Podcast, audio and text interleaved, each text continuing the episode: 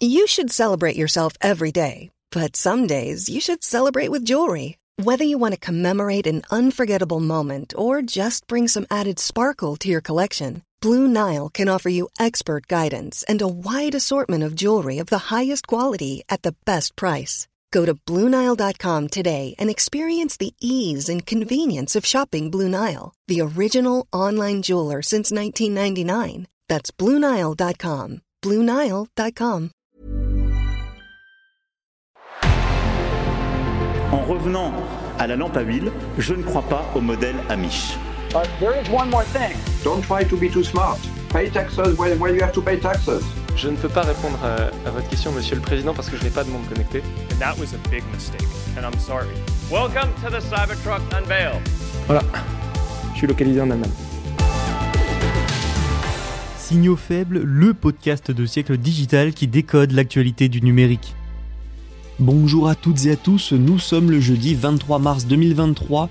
Allez, ne perdons pas de temps, regardons tout de suite les actualités du jour. La première, c'est le marché français du jeu vidéo qui repart après une année 2022 compliquée. Nous parlerons ensuite d'ARM qui cherche à augmenter ses coûts et change son modèle économique juste avant son introduction en bourse. Troisième actualité, Microsoft Loop est enfin lancé, ça y est, après deux ans d'attente. Du coup, un petit rappel s'impose. Dernière actualité, la fusée imprimée en 3D d'une start-up spatiale ne parvient pas à atteindre l'orbite. Voilà pour les signes faibles du jour et on commence donc tout de suite avec le marché français du jeu vidéo qui va mieux après le creux de 2022. Le marché français du jeu vidéo va donc mieux. En ce début 2023, l'activité redémarre à travers une croissance forte. Pourtant, 2022 a été une année compliquée. Hein. Ce marché s'est contracté en 2022 à 5,5 milliards d'euros selon les échos. Un léger moins bien qui fera penser aux plus anciens d'entre nous à 2009, année où ce secteur a connu une chute de 13% à cause de la crise économique. Mais il n'y a pas que la crise économique et la baisse du pouvoir d'achat qui ont négativement impacté les jeux vidéo en France l'an dernier il y a aussi eu les pénuries. Et oui, j'espère pour les aficionados de PlayStation que vous avez enfin réussi à vous procurer une PlayStation 5 en 2023 parce qu'avant c'était pas facile. Lors du dernier cycle financier de 2022, la partie console a en effet reculé de 6,6% sur un an. Les ventes de ces terminaux ont même reculé de 19% sur la même période. Les ventes de jeux vidéo étaient pourtant stables, avec FIFA, Call of Duty ou Pokémon qui trustent le podium comme souvent, les pénuries de consoles nouvelle génération ont donc eu un fort impact sur le secteur. Et pour le reste du marché alors? Eh bien le segment des PC était encore en hausse de 5,8%, son niveau historique. Pour ce qui est des mobiles, les revenus sont restés stables. Ces dernières années, les jeux vidéo mobiles étaient même l'un des secteurs avec la plus forte croissance, mais il semble maintenant avoir atteint son plafond de verre. Enfin, les contenus additionnels, tous secteurs confondus, ont représenté plus de la moitié des revenus générés par les jeux vidéo en France. Donc oui, 2022 a été un peu compliqué pour le marché français des jeux vidéo, mais pas au point d'être en crise.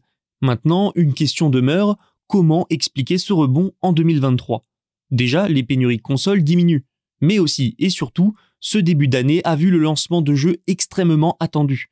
Il y a par exemple Hogwarts Legacy, le jeu Harry Potter qui connaît un succès impressionnant, et les prochains mois verront aussi arriver du lourd avec un nouveau Zelda, Diablo 4 ou encore Final Fantasy XVI. 2023 promet d'être une année fructueuse pour les jeux vidéo, fructueuse mais aussi prometteuse, avec peut-être le lancement d'un magasin d'applications gaming de la part de Microsoft. Il viendrait directement concurrencer le Google Play Store et l'App Store sur mobile. Nul doute que ça secourait le marché, mais pour que ce projet voie le jour, une condition, que son rachat d'Activision soit accepté par les régulateurs. Oui, décidément, 2023 va être passionnante. Des nouvelles d'ARM, le géant des semi-conducteurs. L'entreprise s'apprête à entrer en bourse en 2023, une année qui s'accompagne d'un changement de modèle économique. ARM appartient à SoftBank. Ça a longtemps été un casse-tête pour le groupe japonais d'ailleurs, qui ne savait pas vraiment quoi faire d'ARM et qui voyait ses quelques projets pour la société britannique échouer. Mais cette fois, ARM devrait bel et bien entrer en bourse à New York avant la fin de l'année. Pour vous donner une idée de l'importance d'ARM, la société conçoit des plans de semi-conducteurs utilisés dans 95% des smartphones. Un changement de politique est donc à observer de très près. ARM cherche désormais à augmenter le prix de ses conceptions pour augmenter ses revenus avant l'entrée en bourse et attirer des investisseurs. Ses plus gros clients ont déjà été informés de ce changement assez radical de modèle commercial selon le Financial Times. Actuellement, ARM vend des licences, elle donne via ces licences ses conceptions à des fabricants de puces. Ces derniers peuvent ensuite fabriquer les semi-conducteurs pour smartphones donc essentiellement, mais aussi certaines pour voitures, et j'en passe. Il y a donc les frais d'acquisition de la licence, puis ensuite une redevance pour chaque puce expédiée. Voilà d'où viennent les principaux revenus d'ARM. Mais avec le nouveau modèle, les prix des redevances seraient fixés en fonction du prix de vente moyen des appareils mobiles plutôt qu'en fonction du prix de vente moyen des puces. Et ce serait une bonne pioche hein, pour la société britannique puisque le prix des smartphones est plus élevé que celui des puces. Prenons l'exemple de Qualcomm. Le prix d'une puce pour smartphone est d'environ 40 dollars. Le prix moyen d'un smartphone, lui, est de 335 dollars en 2022. Ce modèle est déjà répandu, Nokia et Qualcomm utilisant un fonctionnement similaire. Tout le défi pour ARM, ça va être de réussir la transition en moins d'un an après des années passées sous un autre modèle, surtout que difficulté supplémentaire, ARM augmente ses prix. 2023 va donc être une année chargée pour ARM. Il faudra convaincre les clients. Après son entrée en bourse, SoftBank conservera une participation majoritaire. Apparemment, le projet c'est de passer entièrement au nouveau modèle économique dès 2024, mais pour l'instant, sans trop de surprise, les clients sont réticents. Mais ça va bien devoir passer, hein, parce que ça ferait de son entrée en bourse encore plus une réussite, et cette entrée est essentielle pour SoftBank qui mise beaucoup dessus au milieu de ses nombreuses pertes économiques. Et oui, SoftBank ne va pas bien, mais ARM va très bien, les enjeux qui l'entourent sont donc d'autant plus importants. Après deux ans d'attente, ça y est, Loop, nouvelle application Microsoft, est enfin lancée. Et après deux ans, un petit rappel de ce dont il s'agit s'impose, non? Microsoft Loop, c'est une application Office dont l'objectif est d'aider les travailleurs à mieux collaborer à distance. Les utilisateurs pourront travailler, consulter, éditer des documents en temps réel via Loop Certains services seront intégrés à Microsoft Teams aussi pour améliorer le travail collaboratif entre les équipes toujours. L'application se décompose en trois parties.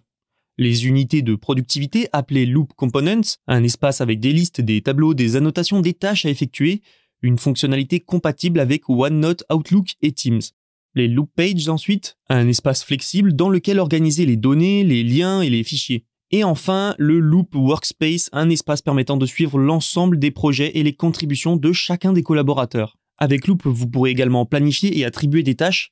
Pour le moment, ce n'est que disponible en prévisualisation publique sur le web Android et iOS. Enfin, ce ne sera pas une surprise, mais Microsoft intègre de l'intelligence artificielle dans Loop.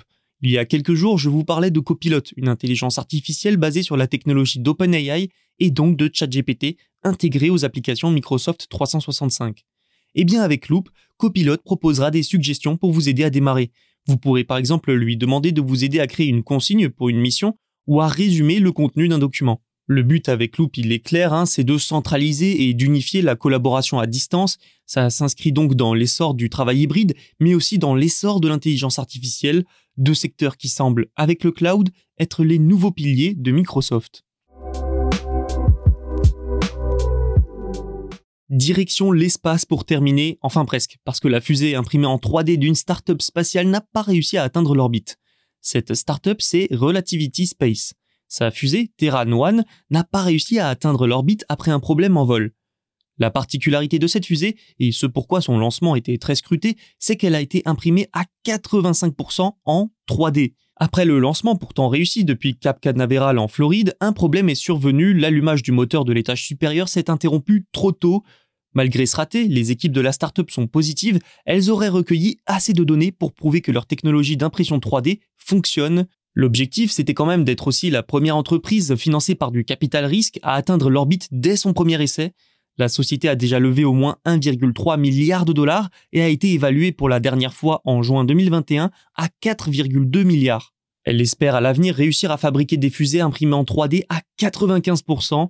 Les moteurs de Terran One fonctionnent au méthane ce ne serait pas aussi efficace que l'hydrogène, mais plus facile à manipuler. Il pollue également moins que le kérosène, ce qui réduit les déchets et facilite la réutilisation. Parce que oui, Relativity prévoit de rendre ses fusées entièrement réutilisables à l'avenir. Une manière de rendre le secteur spatial plus respectueux de la planète Terre. Voilà, c'est la fin de cet épisode. Tous les podcasts de Siècle Digital sont disponibles sur siècledigital.fr et les plateformes de streaming. N'oubliez pas de vous abonner pour ne rien manquer. Et moi, je vous dis à demain. Mom deserves the best, and there's no better place to shop for Mother's Day than Whole Foods Market. They're your destination for unbeatable savings, from premium gifts to show-stopping flowers and irresistible desserts. Start by saving 33% with Prime on all body care and candles. Then get a 15-stem bunch of tulips for just $9.99 each with Prime. Round out Mom's menu with festive rosé, irresistible berry chantilly cake, and more special treats. Come celebrate Mother's Day at Whole Foods Market.